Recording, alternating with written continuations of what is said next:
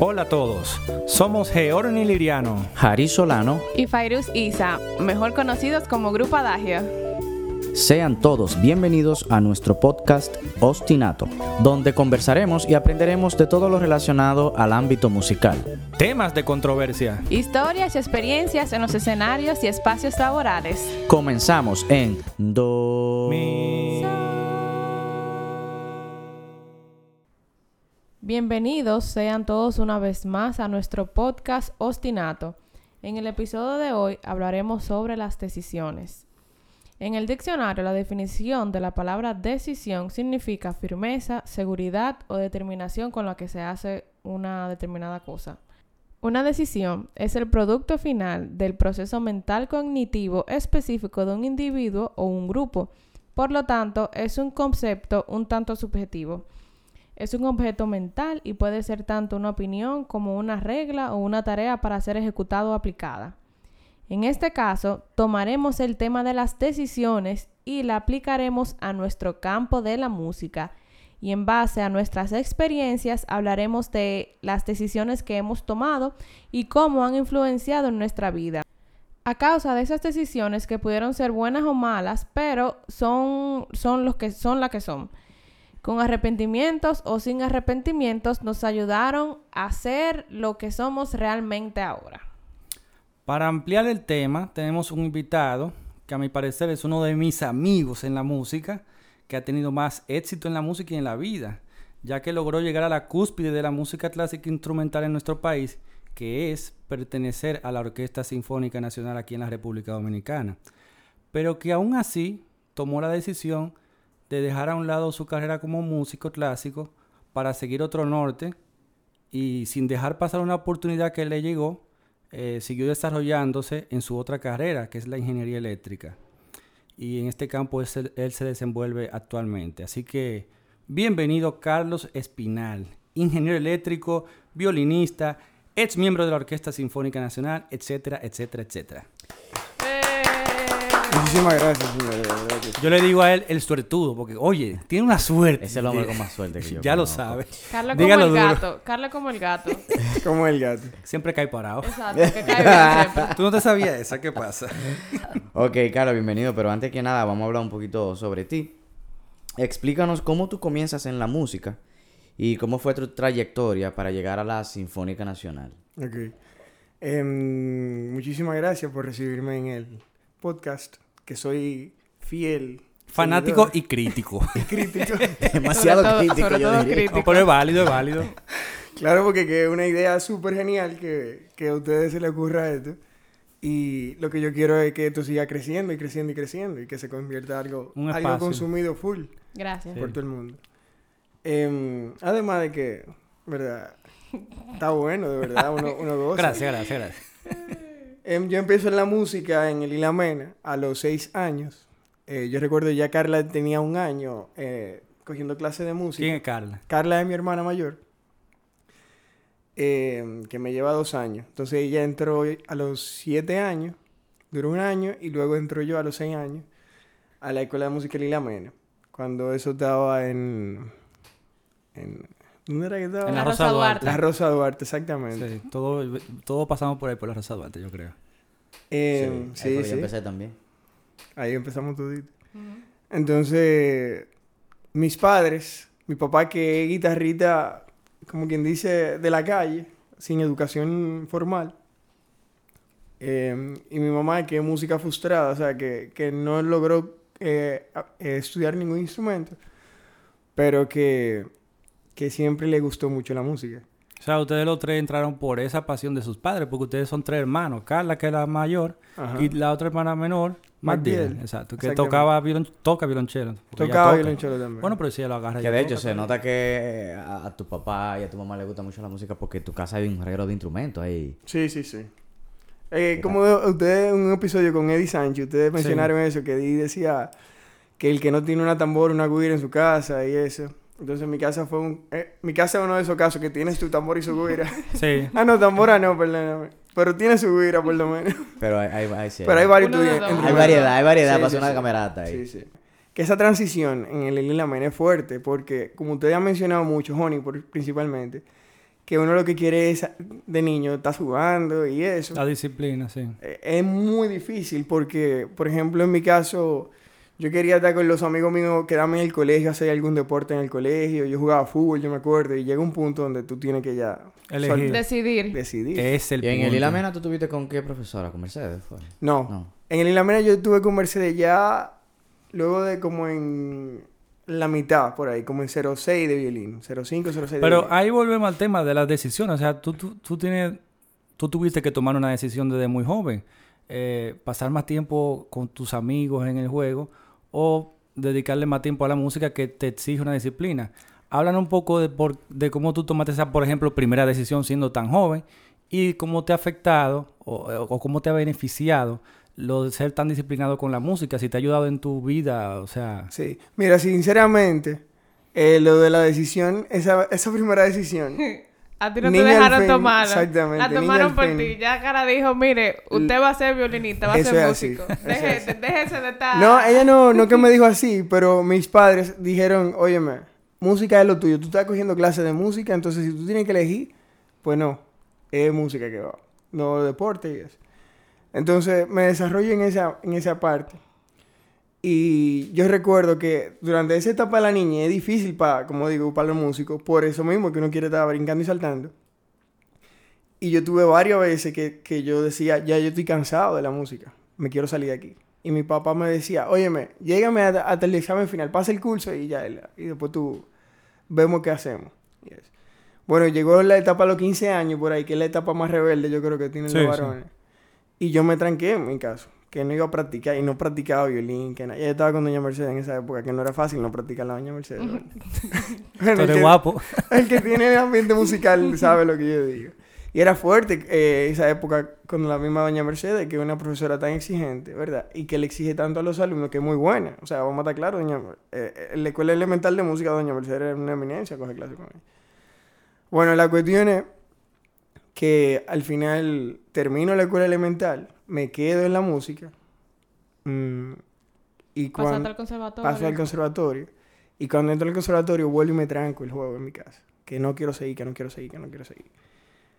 Y mi mamá y papá vuelven y me, me dicen, ok, pues vamos a llegar a este acuerdo. Tú no vas a hacer la música bien. ¿Qué tú vas a hacer la tarde? Y yo decía, no, yo voy a hacer mi tarea. No, porque tú vas a hacer tu tarea ya.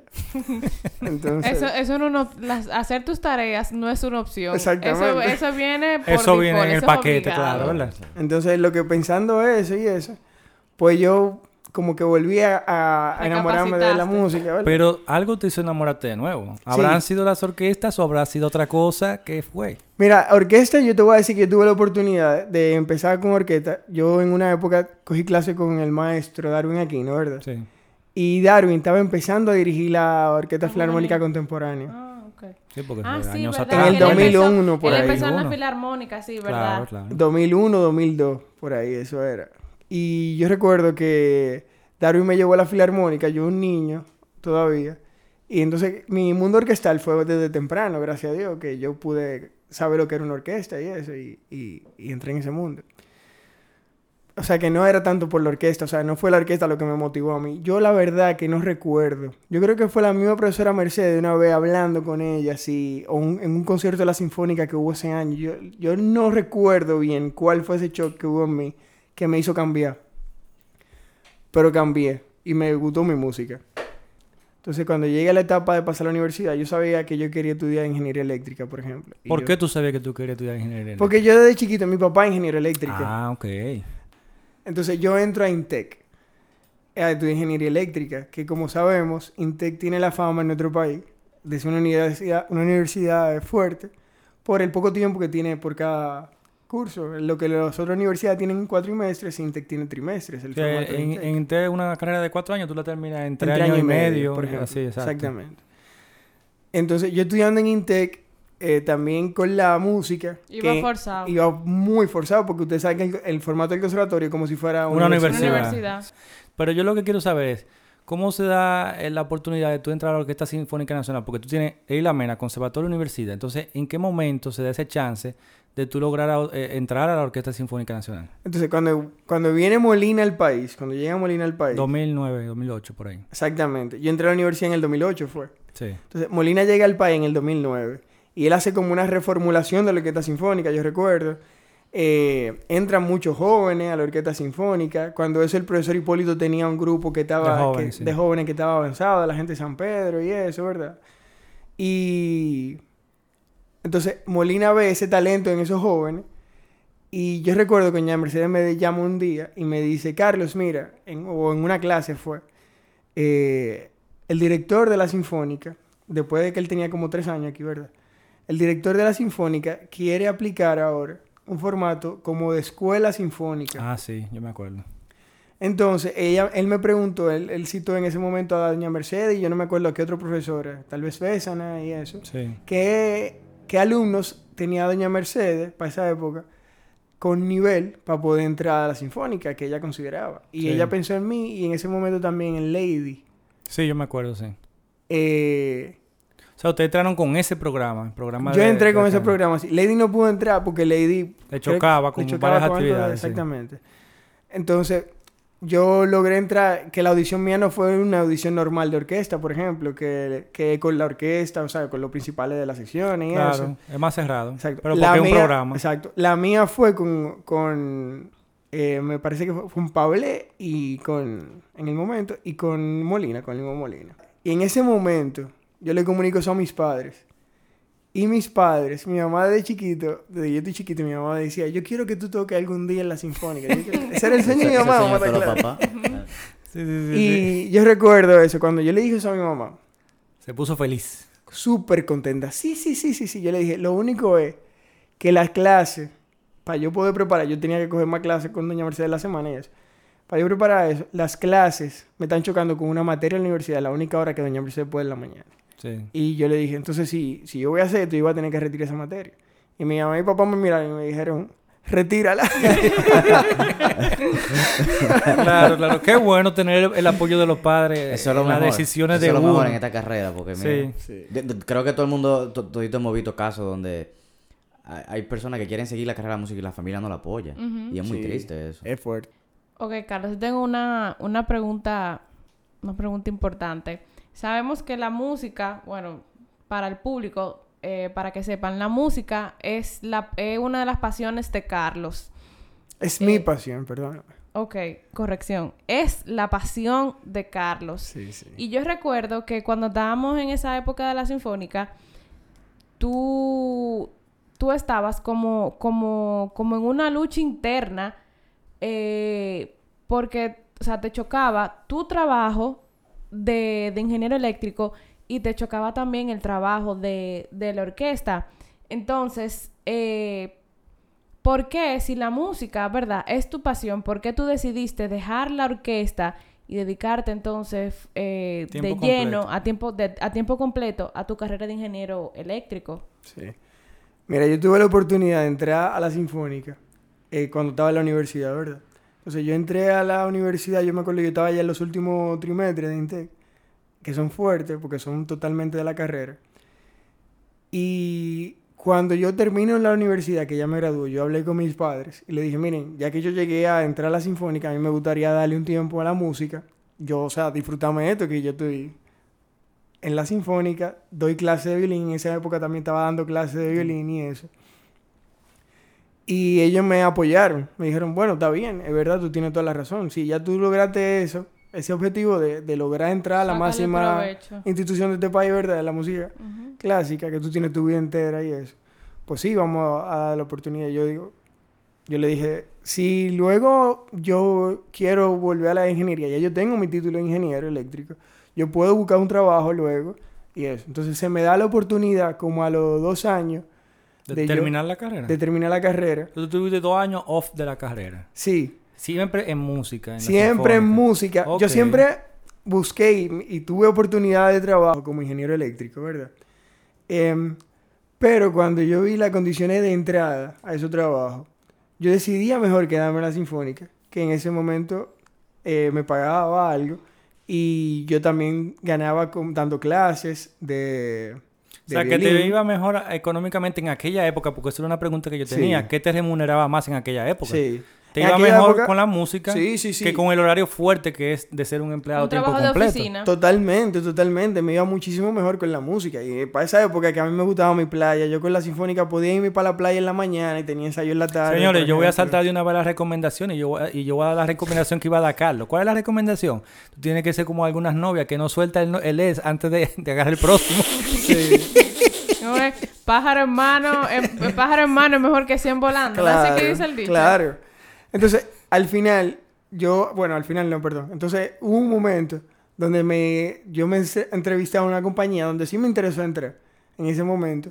Y entonces yo le dije desde el principio de la entrevista, miren, lo único es, porque yo en, al principio de la entrevista me comunicaron que era en tres meses de prueba y después entonces si me gustaban, pues me fijaban.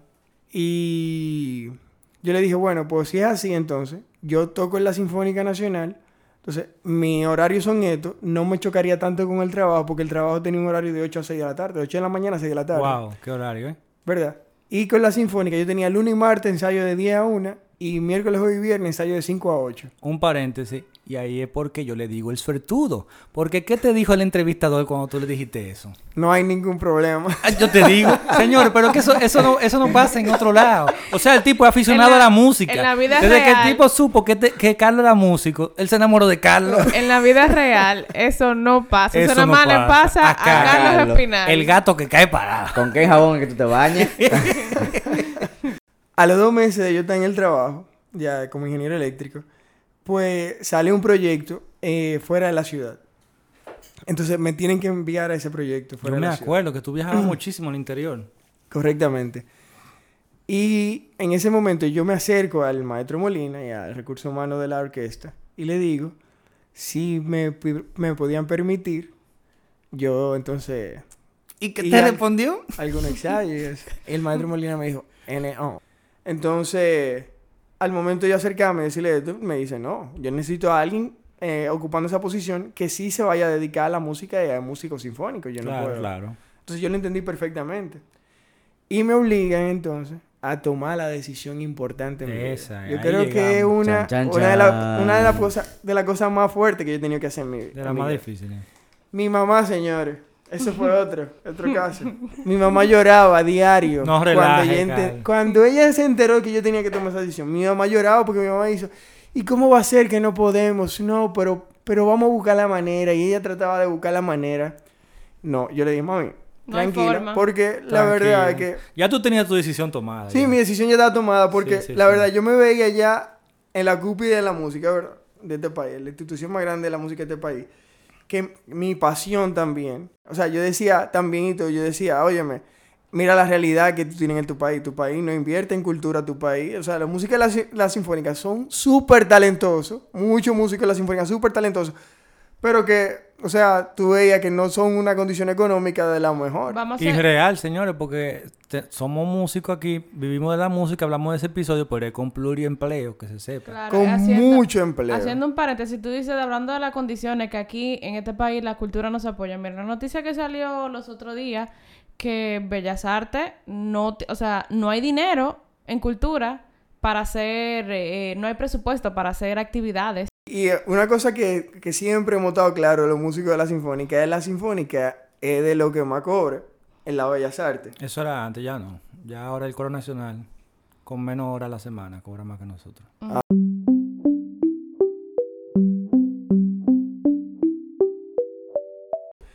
Y, y fue duro para mí.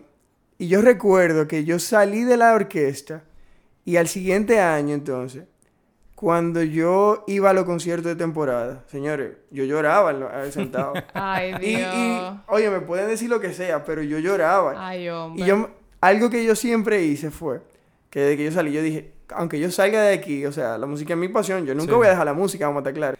Yo iba a los conciertos, señores, y yo lloraba en el, ahí sentado, a mí se me salían las lágrimas, incluso porque yo decía, wow, ¿cómo yo hice esto? O sea, eh, no es tanto el tema económico, no fue nada más el tema económico la decisión que yo tomé en ese momento, sino también yo decía, eh, ya yo estoy en la sinfónica, yo llegué a lo más alto del nivel. ¿Qué sería si yo llegara a lo más alto en la ingeniería eléctrica? Tú sabes, porque ya yo decía, ya yo estoy en un terreno que yo conozco, ya yo estoy en una zona de confort aquí, en, en la sinfónica, en la Exacto. música. En la música yo me sentía en mi zona de confort. Daba clase, picaba los fines de semana, el de la semana, cualquier cosa. iba a mi sinfónica. Tú o sea, pica todavía. O sea, fue como una especie pico. de reto para ti. O sea, tú lo asumiste como, como, un, como un reto. O sea, como que vamos a ver hasta dónde llegamos ahora. Totalmente. Y eso, eso, eso es admirable porque a mí me gusta eso, que la gente salga de su zona de confort a experimentar nuevas cosas y eso te hace crecer muchísimo como persona. Y que eso es, eso es difícil. O sea, yo ahora mismo no me, no me imagino de que dejando la música full e incursionando en la educación. O sea, o sea, no educación musical, sino educación, educación. Está como, como cañón para mí. ¿Y tú te arrepentido en algún momento de, ¿De qué? de haber tenido esa decisión? No. Mira, y su- suena la verdad, la respuesta cliché siempre de que, mira, Elquina, Fue la eh, mejor decisión que he tomado en el mundo. Sí, no, no es eso nada más, sino como que uno no se puede arrepentir de sus decisiones porque lo han llevado al nivel donde uno está y eso. Hay momentos que yo te digo, mira, si yo tuviera la sinfónica.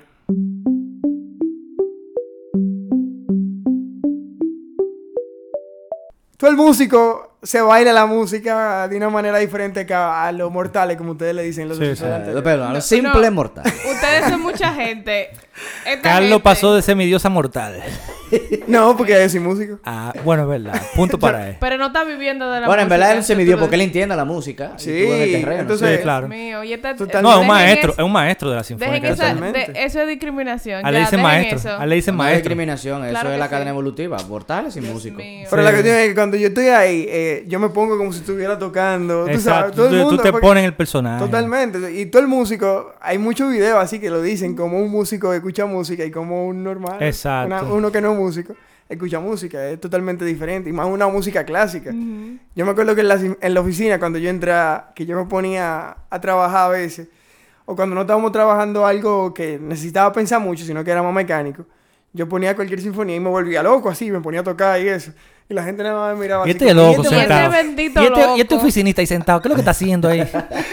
¿Y este loco? ¿Qué es lo que hace?" Mira, Carlos, compositor favorito. Beethoven. Clásico. Beethoven. Es difícil. Pero Beethoven definitivamente está en la cúspide. No, porque Está- está, está la pregunta compositor favorito y qué, qué te gusta, o sea, a quién te gusta escuchar también, porque no es lo mismo. Sí, mira. Compositor favorito yo diría que Beethoven. O un Tchaikovsky también puede ser. Mi compositor preferido. Pero ¿quién me gusta escuchar, de verdad? sí. A A todo me- volumen, así de que, A mí me gusta escuchar Rachmaninoff. diantre, a todo volumen eso, ¿eh? mira. A mí me encanta escuchar Sí, que por ahí también iba. Entonces, a ti te gusta mucho escuchar música de piano. A mí me gusta O mucho. sea, tú eres que- violinista. Yo incluso llamaba a Harry. Pero no una ni dos veces. Sí. Eso es a cada rato. y si él, y él me manda un audio. Y, ¿Y cuál es esa? ¿Cuál es Mira, esa? y me apuesto a hacer tarea porque yo no sé dónde tú sacas esos repertorios, que muchas veces son cosas que yo no la había escuchado. Pero sumamente interesante, ¿verdad? que sí? Increíblemente interesante, sobre todo cuando tú me mandaste de, de los de unos valses de Brahms. Hay unas, danzas que yo no había escuchado y me, me senté. Y eso es, eso es bastante bueno. interesante. O sea, es, es un, es, un, es un gusto exquisito. ¿Por qué tú aplaudes, Honey? Banda sonora favorita. La verdad que me De película. Una vaina grande. De película. Claro. The Lord of the Rings. Ay, ay, ay. Y, y el gladiador, no. Gladiador es muy dura Es también. muy dura. Pero The Lord of the Rings para mí, ese tipo se pasó ahí. se pasó pasado. Pero es difícil decir. Yo me acuerdo que una compañera de nosotros, que Elaine, que flautista, Sí, que estaba estudiando en Berkeley y eso. Yo me acuerdo que ella se dio una, una vez un concierto que De era con orquesta en vivo. No, con orquesta en vivo así. Y viendo la película de Lord of the Rings a tres. Duro, duro. Y yo dije, mierda, ¿cómo diablo tú juegas esa vaina? Tú sabes. Sumamente interesante eso. Ahí va. ¿Cuál es tu cepa favorita de vino? Yo tengo mi cepa de vino blanco, por ejemplo. A mí me gusta mucho mi Sauvignon Blanc. Entonces, hay un vinito exclusivo que, que- no es exclusivo, perdóname, pero que me gusta mucho que es la bueno, es Postol. exclusivo para ti. O sea que... Ese que hay que regalarle, señor, en su cumpleaños. La Postol Sauvignon Blanc, señor, ya ustedes saben. Y publicidad Ay, ay, dinerito. Ojalá, por y favor, ojalá. y- por favor. Inserte anuncio aquí. Eh, yo sé que tú junto con Fairuz han estado en club de libros y de lecturas. ¿Qué lectura tú les recomiendas a los jóvenes músicos? ¿Qué te gustaría, que, eh, no sé, No, alguna, alguna mira, no a recomendación? los jóvenes músicos no, pero Lectura en general, entonces. Un libro que tú digas, oye, cualquiera, o sea, ti- tienen que leerse ese, Ese. libro sí o sí. Pueden ser músicos mortales. Conchale. un librito que yo siempre recomiendo a la gente, por ejemplo, que no le gusta leer, yo siempre le digo, empieza por ahí. El coronel no tiene quien le escriba de García Márquez. Un librito corto, 87 páginas, algo así creo que tiene. Y es sumamente interesante y, y es muy, muy gráfico. Bueno, García Márquez es muy gráfico, así. Carlos, ¿qué recomendaciones tú tienes para aquellas personas que tienen que tomar eh, decisiones difíciles en su vida? Yo diría que la mejor eh, recomendación que yo podría darle es que lo interioricen bien. Eh, pueden, no digan, o sea, eso, las decisiones difíciles no es para uno hacerlo solo a veces. Muchas veces uno necesita oír eh, qué piensan otra persona allegada. Incluso no tienen que ser personas muy allegadas, pueden ser personas que sean expertos en la materia cosas así. Yo digo que, que para tomar una decisión uno tiene que estar bien seguro y no arrepentirse, señores, porque al final eso es lo que cuenta. de- si ya tú tomaste tu decisión, es darle con todo para allá. Y aprovechar al máximo lo que tú puedas sacarle a la experiencia. Bien. YOLO, como dice el americano. You only live once. ¿Alguna recomendación extra Sí, yo que tengo tú varias quieras hacer recomendaciones. o algo que tú quieras que, tu que alguien escuche? No sé, algo Sí, que... yo tengo muchas recomendaciones. De que mucho, una de las frustraciones más grandes que existen hoy en día en los adultos, en las personas ya que luego de que crecen, es no tocar un instrumento. Ah, sí. Esa es una de las frustraciones más grandes que existe hoy en día en la gente adulta. Y yo tengo mucho, por ejemplo, en mi oficina, como todo el mundo sabe que yo toco, y eso, la gente siempre va y me pregunta a mí, ¿qué tú crees si, si yo empiezo a tocar guitarra? Te voy a poner así, uno de mis mejores amigos hoy en día, que es mi compañero de oficina, él el otro día eh, tomó esa decisión de empezar a tocar guitarra y me preguntó primero, ¿tú crees que yo puedo aprender guitarra? Y yo dije, óyeme, tú puedes aprender lo que tú quieras. Lo que tú quieras tú puedes aprender. Y él me dice, sí, no, porque yo estoy viejo ya para eso. Y yo, viejo, tú no estás viejo para nada. Para nada. Y cualquier instrumento, eso es lo que te va a hacer nada más aportarte. Tú sabes. Y él me dijo, sí, yo, siempre le digo a mi mamá y a mi papá que, que no me pusieron cuando chiquito tocar ahí eso. Yo El conocimiento no eso. pesa y, y más con toda esta cosa del internet. O sea, está todo así mismo, tutoriales. Tú puedes Todo, aprender el pasito. todo, todo. Mira, yo he visto un par de videos de los tuyos del profesor de violín, por ejemplo, y eso, dando consejos y eso. Entonces, yo digo, señores, esa frustración de uno no empezar, de no tocar un instrumento y eso, quítensela. Ay, Si usted es grande ya, usted tiene que tomar esa decisión de quitarse esa frustración. Exacto. Y aprenda el instrumento que usted quiera, que se puede, siempre se puede. Hay un dicho que dice, nunca es tarde si la dicha es buena. O sea, Exactamente. siempre hay... Adem- Nada más tiene que sacar el momento y ya. O sea, eso de que de... de el estar viejo para algo, eso es un, un obstáculo mental que uno mismo se pone. Lo que hay que hacer es tomar la decisión. Dale para allá. Sí. No, y, y hablando de otros episodios que hablamos de educación, en- en- aquí en este país necesitamos mucho eso de cultura, de aprendizaje, de la música, de, de todo eso. O sea que... Sí. Una de las cosas que yo me propuse cuando salí de la Sinfónica fue empezar a llevar a la gente al teatro Ah, a ver acuerdo. la Sinfónica. Yo llevaba a mi oficina, yo llegaba y llevaba muchos compañeros míos de oficina porque le compraba la boleta incluso, eh, o, ¿verdad? Y le decía, mira, ven conmigo al teatro, yo te explico. Yo me sentaba con ellos a explicarles, porque esa es otra. Que yo recuerdo que incluso a nivel ya profesional musical, cuando a uno lo orientan, que uno investiga o algo eh, sobre el- la obra, así mismo con los libros, con todo el Exacto. arte, si cuando tú investigas sobre la obra y el trasfondo que tiene y eso, se- y uno escucha la obra y uno ya tiene ese conocimiento, o sea, Esa base. es una experiencia una totalmente experiencia. diferente. Cambia, cambia totalmente totalmente. diferente. Cambia. Entonces lo que hay que hacer es eh, motivar, motivar a la persona a que vayan a los eventos musicales, a que consuman música, a que no, no teman, no, tú sabes. Y que tomen esa decisión también si quieren aprender un instrumento, que aprendan instrumento, que la música lo único que va a hacer es ayudarlo en la vida. Eso es verdad. ¡Aplausos! Señores, otras recomendaciones que, que quería decirles. Hay una película que se llama Amor Francesa. Es triste la película, pero es sobre una profesora de piano, recuerdo, que sufre de Alzheimer. Que es muy bonita esa película y, y es muy fuerte la película, o sea... no Vamos a que- dejar la información en la descripción Sí. del episodio. Pero es muy buena recomendación y yo creo que la gente... Bueno, Carlos, muchas gracias de verdad por asistir eh, con nosotros a este episodio. La verdad que la pasamos muy bien. Espero que volvamos a hacer otro episodio hablando de, de cultura general, ¿verdad?